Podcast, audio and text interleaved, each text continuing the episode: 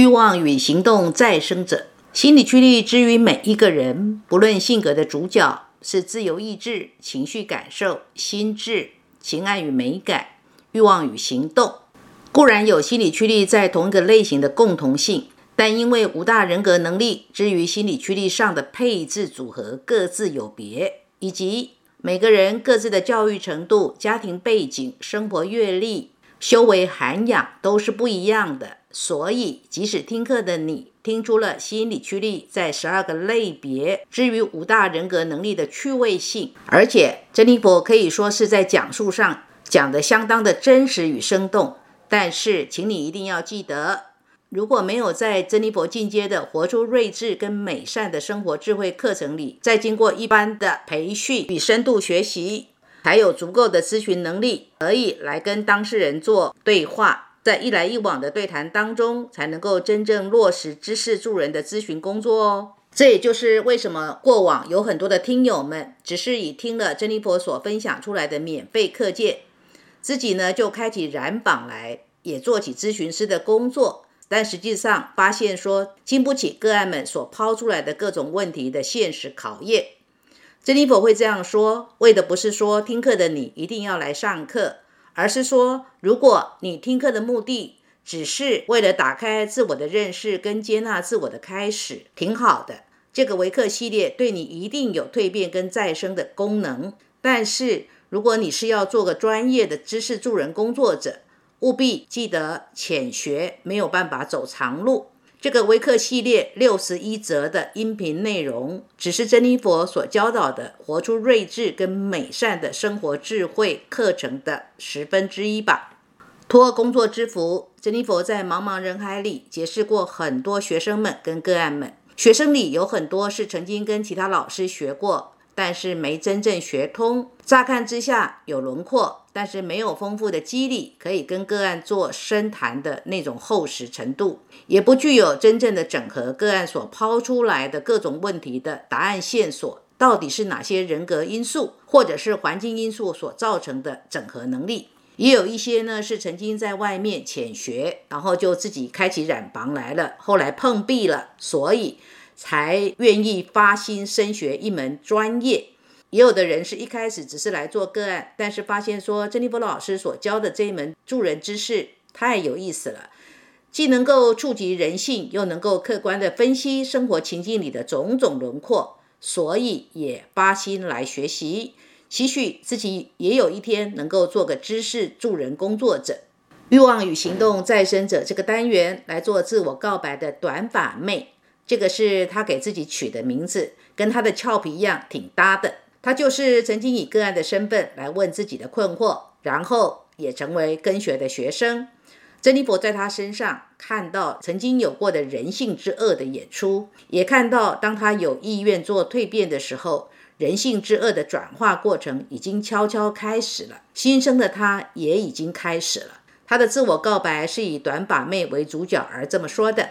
短发妹的生命配置是地平线上的起始点，是织梦者的心理驱力；而欲望与行动是再生者的心理驱力，自由意志是睿智者的心理驱力。在他的童年记忆里，父亲是很颠覆他三观的类型，外遇、出轨，父女之间的相处模式是很虚无的。短发妹对父亲很失望，这种失望的演出就是用自由意志睿智者跟欲望与行动再生者。在心理驱力上的互相损耗来呈现，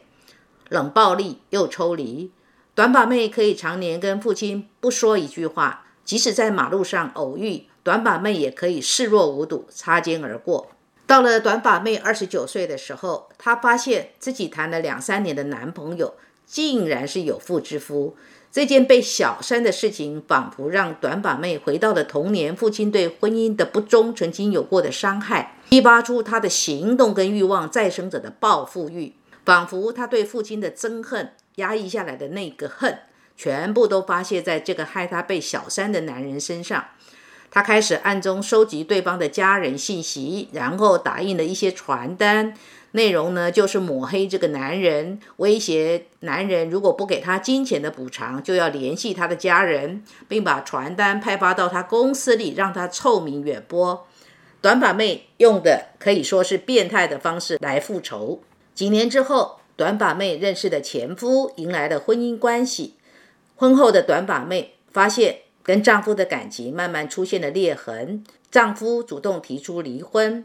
短发妹爽快答应。在答应的当下，短发妹那种想要挖掘事情真相的本能驱使，发现丈夫是精神出轨，这无疑是对短发妹致命的打击。因为再生者的心理驱力要的是绝对的忠诚，身体、心灵，甚至连灵魂都要忠实，孰可忍，孰不可忍。于是，短发妹的欲望与行动再生者再次复制了当年的行为模式，暗中的观察丈夫的手机，密切的关注丈夫跟小三聊天的内容，然后又偷偷的联系小三。当丈夫被小三甩了之后，不得不回到短发妹的身边。这时换成丈夫百般的挽留，但是短发妹已经是油盐不进了。因为欲望与行动再生者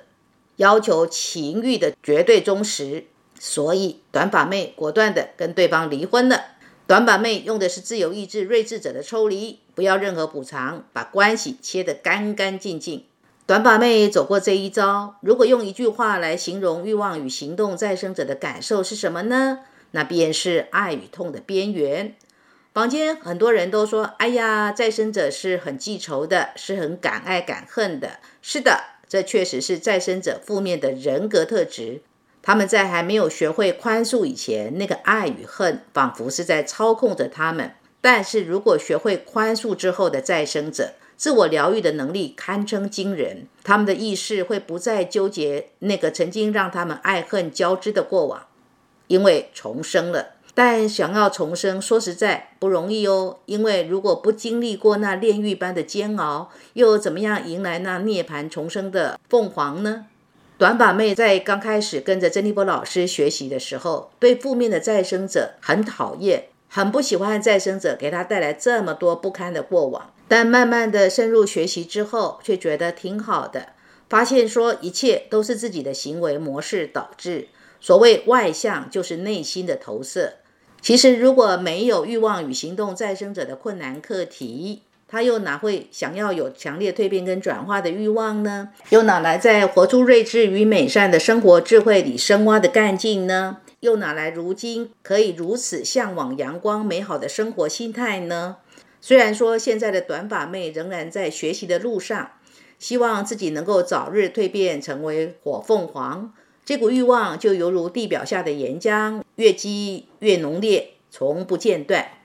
珍妮佛朗读完了，有没有听出短发妹的童年父亲外遇所带来的伤害，在她成年后的情爱经历上，一次被小三，一次被劈腿的，再一次经历到来自生命中重要男性人际对象的伤害呢？而这个伤害的模式，就很容易是，如果他没有觉醒自己在性格上自由意志睿智者。跟欲望与行动再生者这两个心理驱力之间的干架，就会一再重复演出哦。庆幸的是，短发妹已经深刻的看见自己性格的缺点，会创造生活里不堪的课题，所以愿意蜕变的她，来日的亲密关系的情欲忠实，这份期盼当可落实喽。欲望与行动再生者的人，做起事情来的干劲，那个驱策力，那个绝对的意志力。因为压抑而不表露的特质，所以可以是鸭子划水，外人都不知道的，就是可以不动声色、鸭子划水的方式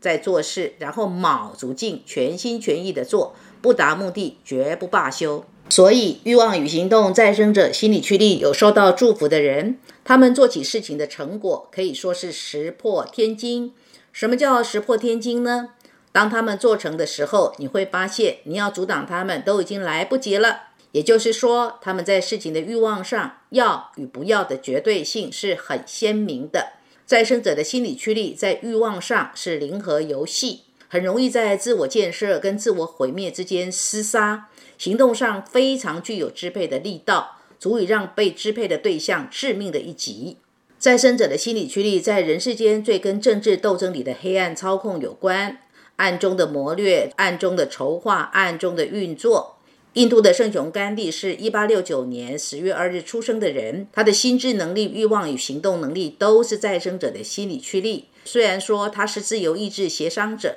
但那股绝对的劲道所魔化的不流血的独立运动，对当时的印度政局来说，可以说是鸭子划水，但绝对是致命的一击。欲望与行动再生者，除非再生者心理驱力受到阻碍，不然他们身体的性能量很强。但是他们要的是持久的性跟纠葛的性，他们对于禁忌的性特别对位。什么是禁忌呢？就是性的关系是有触犯到社会的禁忌，例如三角关系，已经是人妻或者是人夫而搞外遇，或者是更禁忌的就是乱伦。然而他们在性方面是非常的隐藏，所以他们性的黑暗面，除非他们愿意透露一点，不然外人是不会知道的哦。情爱与美感再生者的女人是异性魅力最强的性感型女人。对男人来说有致命的吸引力，而欲望与行动再生者的男人对女人来说是最能够撩起女人情欲的致命吸引力。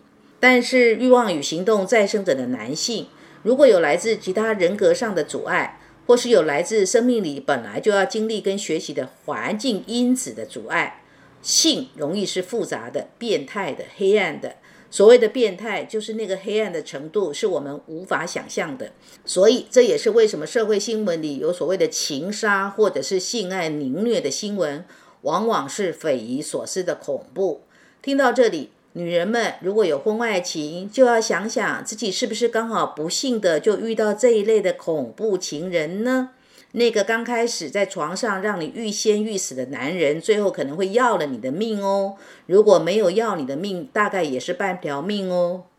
唉，珍妮佛呢，就曾经辅导过一位女性个案，当年她遇到的男人就是这类型的。当她来咨询的时候，她跟珍妮佛说，她是在朋友的帮忙之下，好不容易才逃出来的。回首那段被男朋友性凌虐的过往，身心俱疲，生不如死。珍妮佛也曾经遇过欲望与行动再生者的刑警人士，工作上呢，就是必须跟黑道对干。而且有时候还要卧底到黑帮，在关键的时刻再给黑帮毙命的扫荡。黑道里也有很多大哥级的大哥，烧杀掳掠样样来，而且能够做到大哥，就如同电影里所演的那样的情节。曾经以小弟的身份敢在敌营埋伏，后来干掉敌营的老大。这也是为什么在真实的生活里，有的黑道大哥呢，真的很能吸引女人哦。因为在女人的眼中，他们真的很有性魅力，而性本身也是黑道大哥用来征服女人的工具。再生者心理驱力上所要的深邃情感里的支配欲跟操控欲，当配上动词是欲望跟行动这个主角的时候，当事人如果不懂得调服人际之间的情感、金钱、权力跟性关系的冲突，最糟的。就是容易刀光血影来报复对方，演出不可收拾的残酷犯罪事实。然而，任何一个心理驱力都有它健康的出口。对外科医生来说，经由开膛破肚，让手术台上的病患们患病的部位或器官该切的切，该割的割，该剁的剁，让生命得以重生，也是一件家常便饭的事。不怕血。在病人的病患部位予以清理一番，缝上切割的伤口，让病患的生理治愈功能启动。这就是欲望与行动再生者的外科医生以个人的人格能力对社会的巨大贡献。